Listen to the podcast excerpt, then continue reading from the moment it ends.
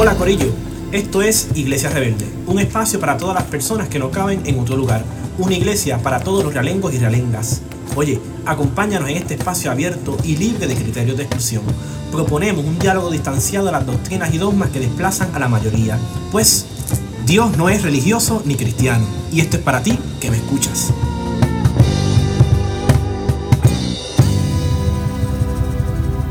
Mira, nena, yo sé nadar. y comenzamos con Doña Elga. Y usted dirá y se preguntará por qué empezar con ella, por qué con esa expresión. Y yo creo que es importante porque lo que hizo Elga en las noticias, ¿verdad? Cuando vino la tormenta tropical, casi huracán, ¿verdad? Este, ella lo que hizo fue situarse. Ella se contextualizó quién era ella. Y por eso ella le dice a esa reportera: Mira, nena, yo sé nadar y utilizamos esta frase para abrir espacio sobre nosotros, quiénes somos nosotros, quiénes estamos aquí. Y nada, yo soy Neftalí, voy a estar moderando este podcast y me va a estar acompañando constantemente. Y Belis. E. Imer Martín. Y sí, eso fue como una presentación bien, bien salón de clase, pero me gustaría... ahora, le dejo, ahora le dejo a mi compañero. Exacto. Y estudio tal. Este, pero me gustaría que antes de seguir continuando ¿no? con quiénes nosotros somos, abordemos porque quiénes somos nosotros, valga la redundancia, y por qué estamos aquí. Y yo creo que nos vamos con la presentación del salón de clase. Ok, pues muy bien. Pues yo soy Belis. Eh, ¿Qué ustedes quieren que yo diga de mí?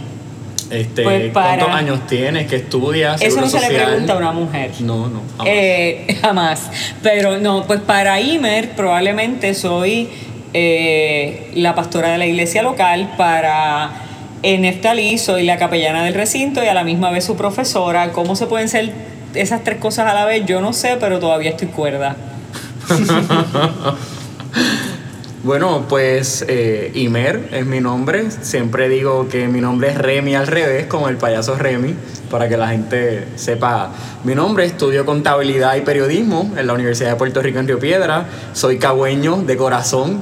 Este, y nada, eh, hablo mucho, hablo con las manos porque hablo lenguaje de señas, hablo con las empresas en contabilidad y hablo de otras formas en periodismo. Eh, y nada, me gusta viajar, escuchar música. Eso fue toda una, una presentación completa y yo creo que la mía se va a quedar coja. Pero este, yo soy Neftalí, este, actualmente estudiante de religión en la Interamericana, este, y nada, una persona dispuesta para hablar y conversar y sobre todo significar la realidad desde, otro, desde otra mirada. Y yo creo que por eso accedo ¿no? a, a estar en este medio ¿no? de conversar con ustedes. Y me gustaría un poco eh, explicar por qué Iglesia Rebelde, porque dice la palabra que donde están uno más o dos o tres está el Señor. Así que vamos a poner esa imagen dentro de esta conversación y yo creo que en esta conversación, valga la redundancia, va a estar situado la cuarta silla. Así que sientan que Jesús está por ahí colado. No se asusten que no vamos a predicar para aquellos que nos escuchan. Simplemente estoy dando un poco de contexto, ¿verdad? Porque si estudio religión tengo que hacerlo ver mucho poco. Así que esa es la, idea de iglesia. ¿Y por qué rebelde? Porque, miren, yo no encajo en ningún sitio y he, tratado ¿no? de ubicarme. Así que Iglesia rebelde, como habíamos dicho, es para todas esas personas que no encojan en la idea tradicional o homogénea de, lo que es la iglesia como, como espacio de encuentro. Pero este, quiero ubicarnos ¿no? sobre la importancia de este espacio y desde dónde nace. Y yo creo que nace desde la situación de, del verano del 19, de lo que implicó. Pero a mí me gustaría empezar este, sí, abordando la lectura de este verano del 19 y lo que representa o, o sigue representando desde tu mirada como Ibeli.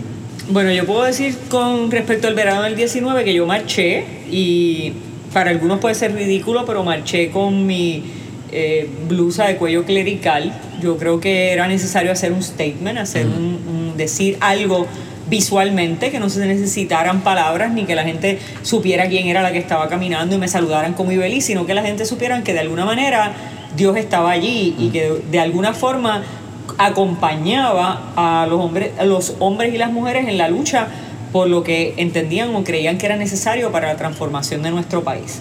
Yo fui y también encontré muchos amigos y tengo puesto en mi Creo que todavía tengo puesto en mi cover de Facebook una foto con un sacerdote, con una monja y esta pastora, tal vez rebelde, eh, pero con mucho orgullo porque creo que necesitábamos ubicarnos alrededor de los jóvenes, alrededor de la gente que las generaciones emergentes que están diciendo algo y que están diciendo que quieren transformar el país, que quieren hacer algo distinto y que quieren retomar otro tipo de luchas. Yo creo que dimos un ejemplo espectacular de lo que es luchar, pero sin la necesidad de, de hacer daño, sin la necesidad de destruir, eh, hacernos conscientes, eh, poder trabajar con el otro y la otra para que entraran en un proceso diferente, en un proceso más de concienciación, un proceso más de altura. Eh, y yo creo que el resultado ha sido espectacular. Y yo creo que ha sido espectacular también ver la diversidad aún dentro de la iglesia. Sí es cierto que hubo iglesias, ¿verdad?, que recibieron el, el entonces gobernador, oraron con él y se hicieron de alguna manera, ¿verdad? Parte de, de, lo que le estaba pasando directamente a él, pero también hubo otro sector que estaba allí, que estuvo presente y que estuvo diciendo, nosotros queremos también ser parte de este cambio y nosotros también queremos traer a Dios a este cambio, a este proceso. Yo creo que, que eso es como una bola de nieve, ¿verdad? Que, que baja y cuando baja se sigue creciendo y nadie la puede detener, yo creo que lo que pasó en el verano es una bola de nieve que no se podrá detener. Claro, este, definitivamente el verano de 2019 fue un verano muy particular para todos. En mi caso, o desde donde yo estaba, yo estaba haciendo un internado en una empresa de contabilidad.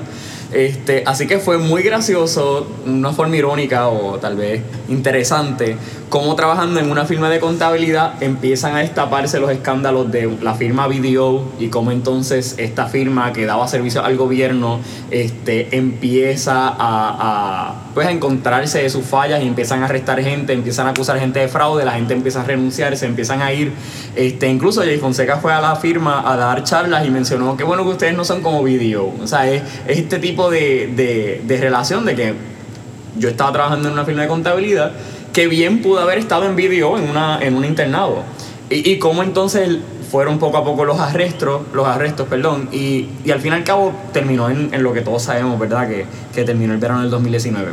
Y con respecto a la iglesia, como líder de jóvenes, me di cuenta más aún en ese momento cómo sinceramente nosotros tal vez como iglesia, como cristianos, hemos pensado de que este pensamiento de que tenemos que tener un solo sentir, de que somos unánime, muchas veces se va por la línea de que todo el mundo tiene que pensar igual en todo. Este, y la realidad es que en momentos así donde no hay nada políticamente correcto, en donde no hay nada que nosotros podamos decir, este es la, el camino para tratar a, al gobierno, es X o Y, este, es importante espacios como estos. O sea, que, nosotros podamos hablar y discutir los temas este, sabiendo y teniendo una perspectiva de Dios, pero también de nuestras realidades, no negándolas, pero estando presente. Y definitivamente una de las cosas, gracias a la pastora que fue con, con su cuello clerical, yo decía, aquí debe de haber una bandera cristiana o something like that, no porque seamos ustedes y, aparte, y nosotros aparte, pero porque sí, este, es importante que se vea eh, que, que, nosotros como, como creyentes somos unas personas, unos seres completamente íntegros que trabajamos, que estudiamos, que, que vemos política, que votamos, etc. Y más allá de eso, que existan esos momentos para poder hablar este, de las cosas que no estamos de acuerdo, como yo, por ejemplo, que me expresé en Facebook en otros lugares este, y tuve resistencia de lo que nosotros llamamos iglesia, porque ¿verdad? se, se se entiende por una sola línea de pensamiento y no, permit, no permiten que otros tal vez rebeldes o que no encajen puedan entonces tener y, y hablar de sus opiniones. Exacto. Y yo, yo quiero ahora que las personas que nos están escuchando se aprieten bien el cinturón si están guiando o si están tomando café que aguanten bien la taza. Porque para mí este verano fue importantísimo. Y, ¿verdad? y desde mi contexto como, como Neftali he participado sobre, ¿verdad? en muchos procesos de lucha. Pero para mí fue bien importante porque representó hacerme visible de que, de que existe la posibilidad ¿no? de, de un cambio radical. Y para mí, el verano del 19 me propuso una respuesta. ¿Ve? Una respuesta atribuida por los demás, por las personas que estuvieron allí, que estuvieron participando de, la de las manifestaciones. Y que no fue Ricky renuncia. Para mí lo importante fue que la gente se, se congregó, tú sabes, en las calles y que tomó al país, en pocas palabras. Pero esto me visibilizó a mí que va a haber y que la gente demanda un cambio ¿verdad? Un, cambio de cómo la vida se está organizando, cómo la vida social se, se orquesta. Y, ¿verdad? en, el, en el contexto, no yo como cristiano de conciencia, me hizo a mí ¿verdad? Dislumbrarme así con unos ojos bien grandes de que la gente demanda una nueva iglesia, un nuevo perfil de lo que es el cristiano, ¿no? Y que no se puede seguir asumiendo esa, ese entendido desde un entendido homogéneo, cojo, que está situado en, el privilegio o en, esta idea cuidada de que ¿verdad? nos aislamos del mundo. Y yo creo que es importante y yo creo que ¿verdad? a futuro este proceso va a demandar una iglesia ¿verdad? Que, que, no proponga criterios de exclusión y que se asuma desde la radicalidad de lo que es vivir en solidaridad, en comunidad. Y por ahí va más o menos no mi lectura, que luego puedo abundar más sobre ella. Y usted dirá, pero ¿por qué esta conversación del verano del 19 es importante para, para este espacio ¿verdad? que estamos abriendo aquí? Y es porque este concepto del podcast sale ¿no? del malestar, de mi malestar, del malestar de mucha gente que no encaja en la idea tradicional de la iglesia. Así que abrimos espacio. ¿Abrimos espacio para qué? Pues para hacer ver que la experiencia con Dios no va a depender ¿verdad? de una estructura. ¿ve? Y que la experiencia con Dios, sea cual sea, desde donde sea, no va a condicionar ni se aísla de la idea de lo que pasó el verano del 19, ¿no? Y de lo que propone y presupone. Así que ese sería más o menos, ¿no? El contexto de, de, este espacio. Del podcast. Del podcast, exacto. Me gustaría hablar, que aquí quiero que me ayuden este, ambos y la cuarta silla, a examinar por qué yo soy cristiano. Así que les dejo esa bolita ahí. 3, 2, 1, go. ¿Por qué yo soy cristiana? Mm. Eso es una buena pregunta. Y yo soy cristiana precisamente por Jesús. Eh, yo he tenido a través de, mi vida, ¿no? Mucho, he conocido gente de, diversas religiones. Desde que estudiaba eh, mi bachillerato, hace unas cuantas décadas atrás, ustedes son más teenagers, tuve la oportunidad de compartir con musulmanes, tuve la oportunidad de compartir con budistas, o sea, en, en, mi grupo, en mi corillo en ese entonces, y tuve la oportunidad de estudiar un poco de religiones comparadas aún en esos días, y Jesús siguió siendo para mí como la plenitud de esa aspiración que todas las religiones tenemos. En Él encontré la paz, en Él encontré el subversivo, en Él encontré el justo, en Él encontré el misericordioso, en Él encontré el compasivo, en Él encontré el transformador de los conceptos de Dios, eh, a un Dios cercano, humano, eh, accesible.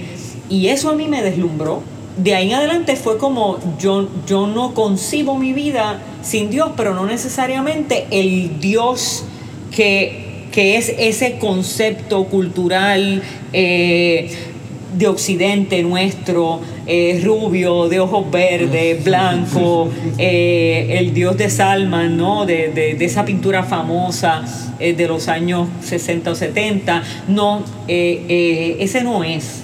Es, es, es el que puede ser trigueño como Imer, o puede ser este más blanquito, o puede ser de la realidad nuestra, el que se encarna en lo que somos cada uno. Y ese Dios camina conmigo. Y ese Dios está y está presente en todo. Y, no, es, no es algo que yo invoco porque está. Eh, y, esa, esa, ese entendimiento para mí, mm, yo no lo he podido encontrar fuera de Jesús porque pues definitivamente, humanamente, es la mejor manera de yo entender a Dios. No sé si eso les funciona, pero esa soy yo y eso puede ser bueno para mí, pero sin embargo para uno de ustedes o para los dos, ustedes pueden tener otra manera de verlo y entenderlo y sigue siendo igual de válida porque Dios es una experiencia. Claro. Ahora me toca a mí. Supuestamente, aparente y alegadamente. ¿Por qué soy cristiano? Bueno, definitivamente me voy, yo creo también por la línea de vosotros. Este, creo que sí, que Jesús es un personaje que al pasar del tiempo que uno lo aprende a conocer más, o sea, a la, persona de, Dios, del Espíritu Santo, este, uno se aprende, aprende a enamorar de él, ver cómo su compasión este, se muestra en el hecho de que él sí será hombre, sí, tranquilo, y que no simplemente si hombre hace dos mil años atrás, sino que, como dice la palabra, que esté con nosotros todos los días hasta el fin del mundo que se ve presente en la creación, que se ve presente en el día a día, que se ve presente en el final de los tiempos, cuando estemos ahí chiquichia con él tirándonos selfie con los ángeles, eh, llegamos al, pues lo que sea. Este, son cosas que sí, que definitivamente nos hacen, me hacen creer a mí más y estar más como cristiano. Y definitivamente yo he conocido más un Dios, sí, un Dios de paz, un Dios de provisión, este, y un Dios fiel. Así que sí, definitivamente en resumen yo creo que por eso. Y luego de todo eso voy a hacer un gran zigzag. Lo estoy brincando ahora, no sé si me vieron. no sé si, pero quiero... Hizo un zigzag. exacto. Quiero, antes de responder por qué soy cristiano, dar un poco de contexto de por qué puedo decir que soy cristiano. Y yo creo que, que radica en... y radicó, ¿verdad? En el contexto de que yo estando en la universidad y de haber participado de varios procesos políticos este, y de tener muchas decepciones ¿no? Eh, en torno a muchos procesos, un día yo bien presentado le digo, le digo a un compañero Alejandro, que si me está escuchando, le envío saludos, este, le digo, tú deberías de invitarme a la confra. Y déjenme de decirle, y me disculpa los de la confra, pero es verdad, cantan demasiado. Y en la universidad hacen un ruido horrible. Pero para bien, tú sabes. Y yo quería ver qué, qué es lo que ellos hacen allí, de 12 a 1. Y yo fui de presentado, yo me invité solo, yo llegué y empecé a escuchar la prédica. Y en aquel entonces, este, ¿verdad? cuando llego allí, escucho predicar a, a Ivonne, que es, una, es un referente importantísimo para mí. Así que también, Ivonne, si me estás escuchando, saludo. Este, y cuando yo, lo, yo escucho la prédica, yo quedé ¿verdad? como persona escéptica y que no, no participaba del mundo cristiano, del mundo religioso, me doy cuenta, hubo unas grandes preguntas, unas grandes inquietudes. Y de ahí yo trato ¿verdad? De, de, seguir asistiendo. Y en ese entonces pues me seguí relacionando con el, con el corillo de allí, ¿no? Este, pero sobre todo yo intenté contextualizar desde dónde yo veo a Dios, desde dónde yo me relaciono con Él, desde dónde yo parto para, para significar esa idea del Dios como autor sobre todas las cosas. Y eso es difícil, ¿no? Porque siempre hay un bagaje, siempre hay algo que arrastramos, siempre hay unas experiencias que son buenas y malas que van a significar nuestro entendido y nuestra idea de Dios. Entonces yo llegar a, ese espacio de la confra fue como situarme con todo ese sinnúmero de ideas que yo pude haber traído, ¿no? Que no estaban significadas en significado, valga la redundancia, mío, sino en significado de las experiencias de otra gente y de los malos ratos y de, y de, y de la experiencia institucional, bla, bla, bla.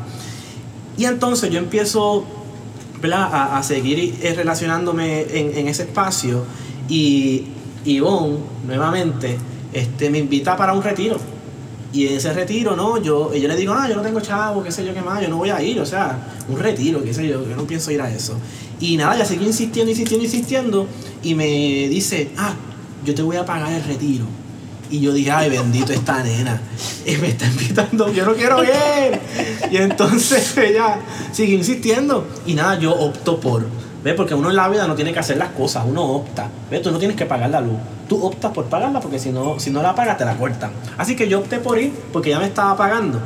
Y nada, voy a ese retiro y déjeme decirle que llegué en bus, en la guagua esa que se va la gente. Pues llegamos ahí en bus que Ivonne me hizo la camita, o sea, ella me, La camita en el sentido de que insistió, insistió, me pagó, pero había todo un plan orquestado, o sea, en el sentido de, de, de, de lo que pasó en ese proceso no de retiro.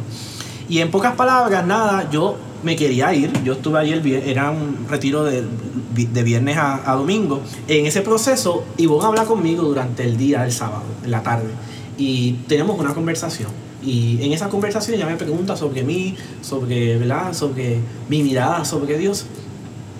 Y me dice que espere, que espere hasta el sábado de la noche. Que, que ella entendía que, que, Dios ¿verdad? tenía algo que ofrecerme.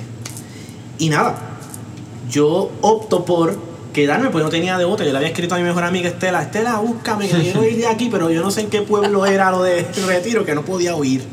Así que opto por quedarme, porque no tenía de otra. Y para concluir esto, ¿no?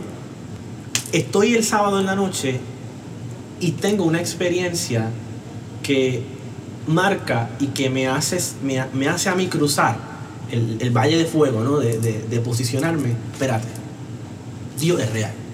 Dios tiene algo que ofrecerme. Y me acuerdo que en el proceso de adoración y del culto, y que usted dirá, ah, esto suena bien, bien, bien orquestado, qué sé yo qué más, y no estoy pretendiendo predicar. Simplemente quiero, quiero hacer posicionarlos a ustedes de donde yo puedo o de donde yo inicié a, a entender y a procurar la experiencia con Dios. Y viene de, de, un proceso de oración en ese culto. Yo estaba orando, yo solo, o sea, aparte de todo el mundo, yo estaba orando. Y en ese proceso de oración, ¿verdad? No, no, quiero, no quiero significarlo en algo así bien sobrenatural, pero en ese proceso de oración, yo reconozco la, la presencia de Dios, la reconozco conmigo cuando oro. Y ese orar me llevó a mí. A poder afirmar y en querer procurar, espérate, esto, hay algo que, que, que, que, Dios me ofrece.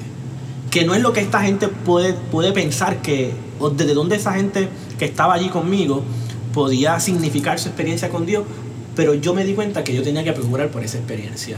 Y eso he estado haciendo en estos últimos tres años de conversión, ¿ves? por decirlo así. Mm. Este, y nada, no sé si ustedes quieran hacerme una pregunta categórica en torno a eso. Mm, yo sí. Hubieran visto sus ojos, damas y caballeros. Sí, yo me asusté y mucho. ¿Quién o qué era Dios para ti antes de esa experiencia? Yo pienso, ¿verdad? Eh, trasladándome a, tantos años, yo no puedo decir que yo nunca pisé una iglesia. Yo sí pisé una iglesia y, y, la pisé muchas veces cuando niño. Pero mi experiencia de, con Dios era muy coa, porque yo recuerdo haber quedado en casa de mi abuela y haber ido a la iglesia, este, donde también iba mi bisabuela, y cuando empezaba la prédica, yo era un niño, cuando empezaba la prédica, yo recuerdo, mi abuelita siempre se sentaba al frente, y yo me salía donde estaba mi abuela, cuando me quedaba esos fines de semana con ella, y me iba con mi abuelita. Y yo, como ella tenía un brazo tan, tan cómodo, yo me recostaba hmm. y me dormía. Por lo tanto, mi, experiencia con Dios de, de, de niño, de adolescente, fue una experiencia institucional. Que era, un, era que en el domingo o había un espacio forzado a yo tener que ir a, una iglesia. ¿Ve? Que en, esta, en este caso la iglesia de mis abuelos, pero no, de mi abuela. Pero en este caso yo no tenía ni conocía ni tenía ningún tipo de bagaje, y lo digo muy genuinamente, de qué rayo, cómo se, cuál es esa roya habichuela de entender a Dios, ¿no? Y genuinamente no lo tenía. Es en la universidad donde ¿verdad? logro significar esa experiencia ¿no? o aproximarme a la experiencia con Dios. Y no sé si he respondido la, la pregunta. Pues sí, pero no. Eh, yo quisiera saber cómo tú veías a Dios. Pues yo... ¿Quién era Dios para ti? para mí fue, fue, una, fue una experiencia distante, fue una experiencia ¿no? de, de, vivir a los domingos cuando me quedaba con mi abuela y que no, no significó más allá de la idea institucional y tradicional a la cual nos relacionamos. Pero ¿qué significa hoy por hoy?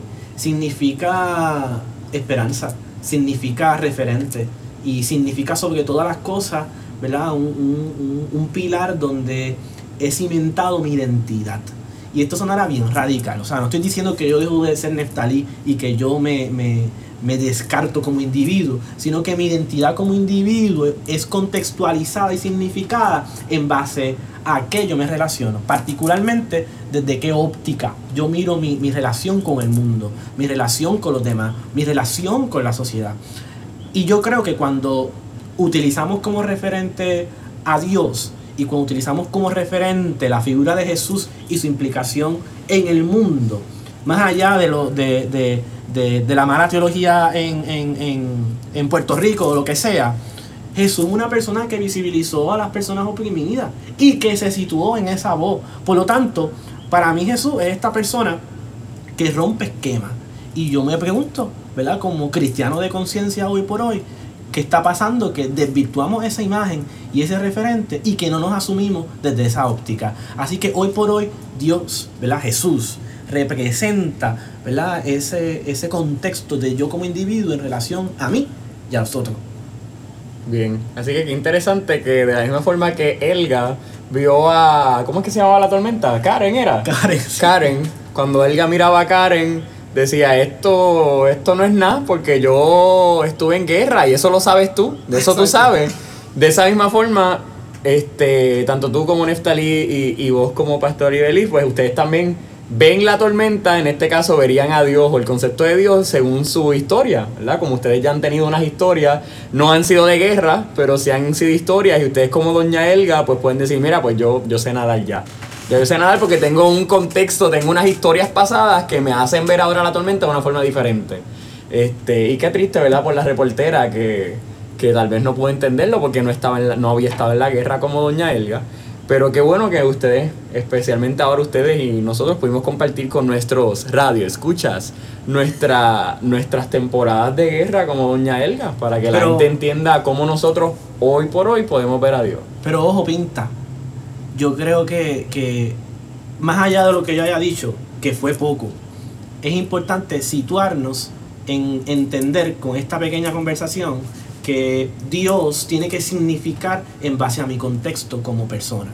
Y que esa experiencia no con Dios sea lo que sea no que los demás puedan aludir como yo como individuo yo como fulanito como persona quien sea voy a situar ese entendido ese, ese, ese significado o esa proximidad con la, con la noción de Dios desde dónde yo creo que esa pregunta es fundamental no y eso tiene que propiciar un ejercicio de, de pensar y de pensarse y mucho poco apalabrarse ¿Y cómo se apalabra? ¿Verdad? Desde, desde la pregunta misma, de, de, cómo yo, ¿verdad? Me obtengo o, o, adquiero la experiencia con Dios.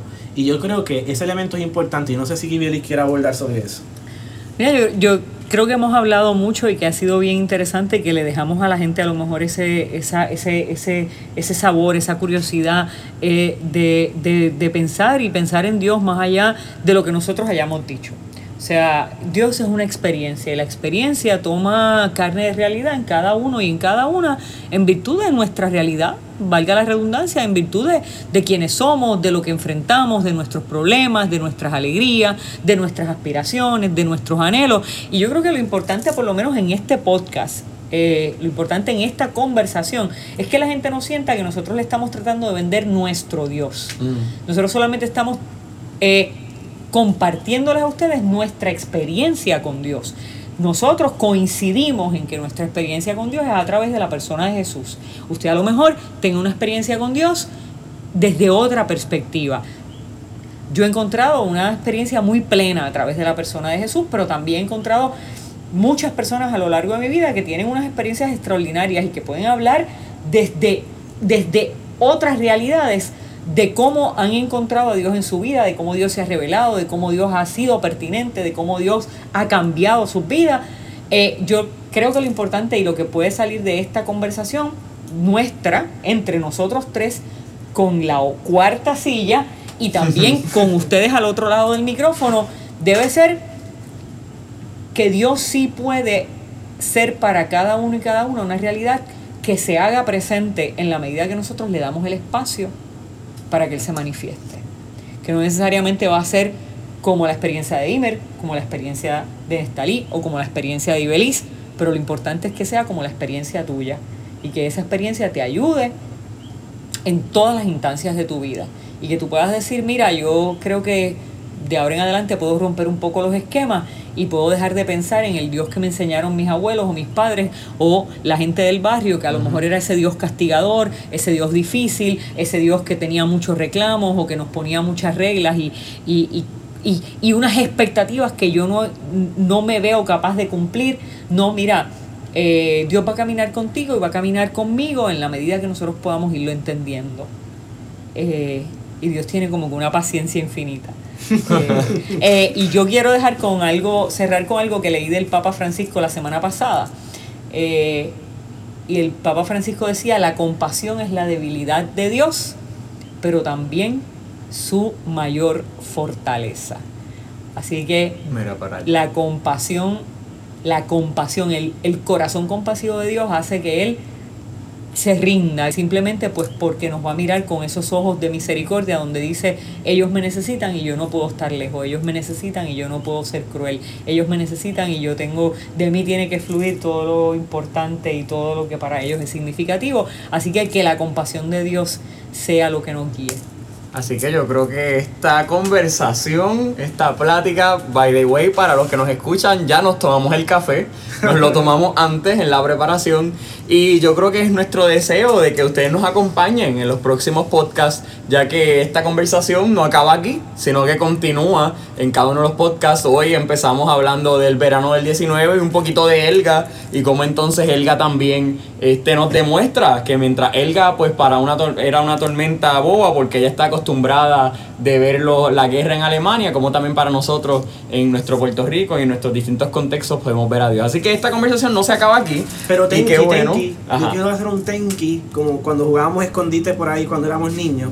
Eh, yo pienso, antes, ¿verdad? cogiendo hilo de lo que dijo Ibeliz, de que es importante en, en, en este contexto de país, de nosotros como jóvenes, y quienes, la edad que usted esté escuchando es, ahora no nosotros, de, examinar la figura de Dios, de pensarla y de genuinamente hablarla.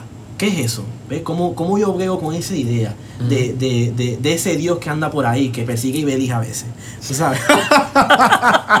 Pero yo creo que es importante que usted se, se, se, piense. Y hay una canción que de, de, de Hilson, no, de House Fire, que se titula Good Good Father que en uno de sus versos, lo voy a decir en español, pero la canción es en inglés, habla sobre que Dios me hace tal como soy. Y yo creo que ese criterio de esa canción es importante porque nos posiciona no en desigualdad de condiciones con este Dios que está por ahí por los cielos, sino que nos aproxima, que nos va a aceptar hasta con la jodienda, tú sabes, con los jodidos, él, nos va a aceptar, ¿me entiendes? Y yo creo que es importante sacar a este Dios de la idea homogénea impuesta por un montón de gente y sus criterios y eh, invitarnos como grupo, como gente, como, como plural, abordar la idea de Dios desde la ruptura, desde la ruptura genuina de ser uno, en relación a los demás, en relación a la comunidad, en relación a, a toda la gente. ¿Qué es esto de Dios? Y de dónde yo me aproximo. Super. Así que acompáñenos a repensar y le invitamos que nos escriban si tienen preguntas. Queremos escucharlos, queremos saber también qué les pareció esta mini conversación desde el verano del 19 y un poco de nuestra experiencia y que en los próximos podcasts nosotros podamos traer otros temas y queremos escucharlos, queremos que ustedes nos digan este, qué temas también les gustaría que nosotros tocáramos, ¿verdad? Son distintas perspectivas, distintas edades, distintos estudios, distintos lugares, ¿verdad? Que, que, que nos han visto, distintas familias y queremos que ustedes también sean parte de esta conversación. Y en los próximos podcasts, en nuestra cuarta silla, tendremos a otros invitados e invitadas que también nos ayudarán, nos ilustrarán, nos enseñarán distintas cosas sobre cómo nosotros podemos repensar a Dios y cómo también podemos repensar nuestro contexto como iglesia. Y como le dijo Elgar, alcalde de Guaynao, cuando lo estaba entrevistando, este, este podcast fue bueno. A mí me gustó conversar. Y como dijo Elga, y tú sabes que es verdad. Y tú sabes que es verdad. Eso lo sabes tú. Eso lo sabes tú. Eso lo sabes tú. Nos vemos en la próxima. Bye. Gracias Corillo por escucharnos. Acompáñanos cada jueves. Anímate y escríbenos tus impresiones. Y búscanos en Facebook y en tu medio de podcast preferido. ¿Y qué tal si hacemos que, nos vamos y nos vamos.